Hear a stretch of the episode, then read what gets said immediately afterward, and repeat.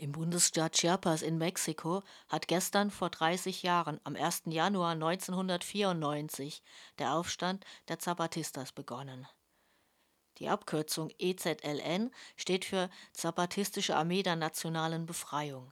Der Aufstand der Zapatistas hat sich vor allem gegen die Ausbeutung, gegen den Rassismus und gegen die Marginalisierung der indigenen und ländlichen Bevölkerung gerichtet.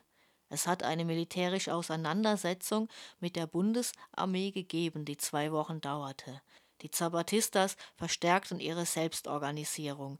Sie haben Großgrundbesitz enteignet und kollektiviert und eigene Schulen und Krankenhäuser gebaut. Sie haben eine eigene basisdemokratische Verwaltungsstruktur geschaffen und politische und kulturelle Zentren gebaut. Die Situation der Frauen wurde durch revolutionäre Frauengesetze in den Mittelpunkt gerückt und verbessert. Autonome Gemeinden, Landkreise und die Räte der guten Regierung haben eine weitgehende Autonomie verwirklicht. Die Verflechtung der mexikanischen Regierung mit Paramilitärs und Drogenkartellen ist fließend. Seit 30 Jahren findet in Chiapas ein Krieg niederer Intensität statt. Krieg niederer Intensität bedeutet, dass es regelmäßig zu gravierenden Menschenrechtsverletzungen bis hin zum Mord kommt.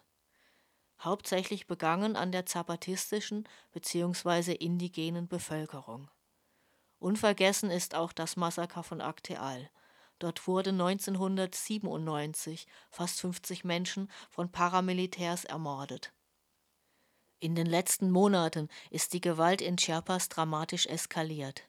Die EZLN hat eine ganze Reihe von Kommunikados dazu herausgebracht. Mehr Informationen findet ihr zum Beispiel auf der Website des Yabasta-Netzwerkes www.ya-basta-netzwerk.org oder auf Instagram und den anderen sozialen Medien.